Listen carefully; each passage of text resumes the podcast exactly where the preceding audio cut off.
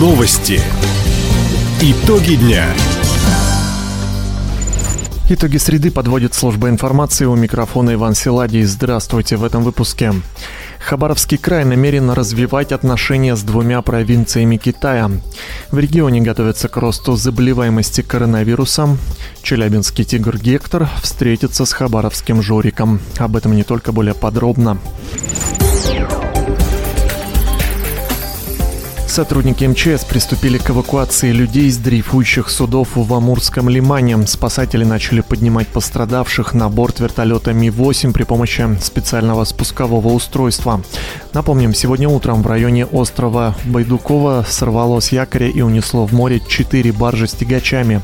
Две дрейфуют на севере Амурского лимана, ближе к Сахалинскому заливу, и еще две южнее у берегов острова Сахалин. По предварительным данным, в них находятся 124 4 человека. Также к месту проведения спасательной операции направили два буксира из Николаевска и Декастри. Михаил Дегтярев подписал протокол о намерениях по торговому и экономическому сотрудничеству с губернаторами китайских провинций Хэйлунцзян и Гуандун. Накануне они провели трехстороннюю встречу по видеосвязи. Глава региона отметил, что КНР – это ключевой партнер Хабаровского края. По итогам прошлого года товарооборот превысил 1,3 миллиардов долларов. Напомним, в этом году возобновили работу пункты пропуска Хабаровск-Фуюань и Покровка-Жаухэ. Новой точкой роста станет речной маршрут по доставке контейнеров между Хабаровском, Фуюанем и Тунцзяном.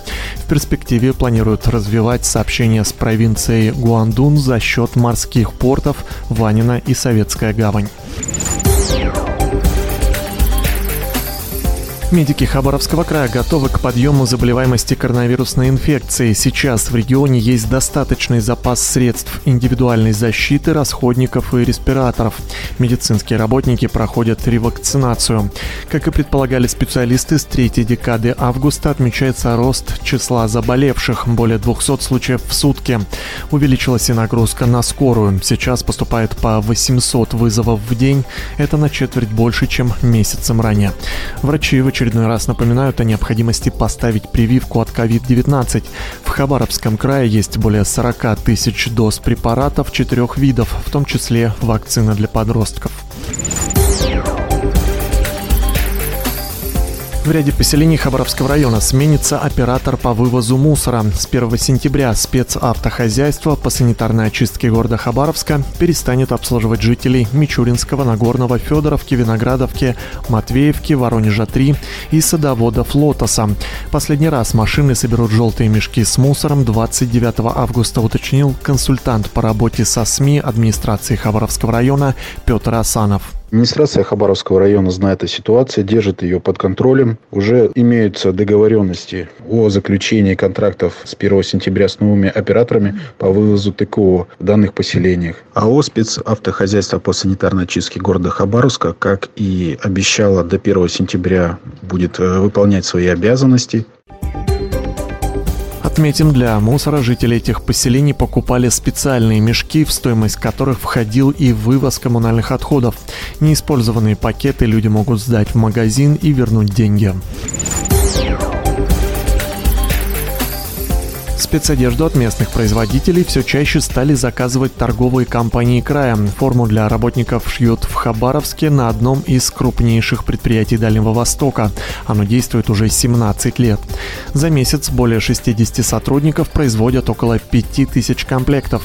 Помимо спецодежды, специалисты изготавливают еще свыше тысячи наименований различных изделий. Это ясельный трикотаж, постельное белье, текстиль для гостиниц, ресторанов, детских садов и больниц. Продукцию продают не только в федеральном округе, но и по всей стране.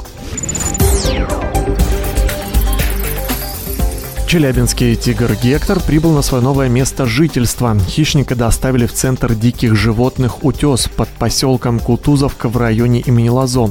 Его сопровождал ветеринар Карен Далакян, который три года назад спас этого тигра. По прилету он осмотрел Гектора. Сейчас зверь чувствует себя хорошо, он осваивается на новом месте. Напомним, в центре для него подготовили новый вольер площадью почти 600 квадратных метров. Он расположен рядом с вольером, в котором живет еще один тигр Жорик. Его также 12 лет назад спас ветеринар Карен Далакян. В скором времени сотрудники центра дадут хищникам пообщаться. Таковы итоги среды. У микрофона был Иван Силадий. Всего доброго и до встречи в эфире. Радио «Восток России». Телефон службы новостей 420282.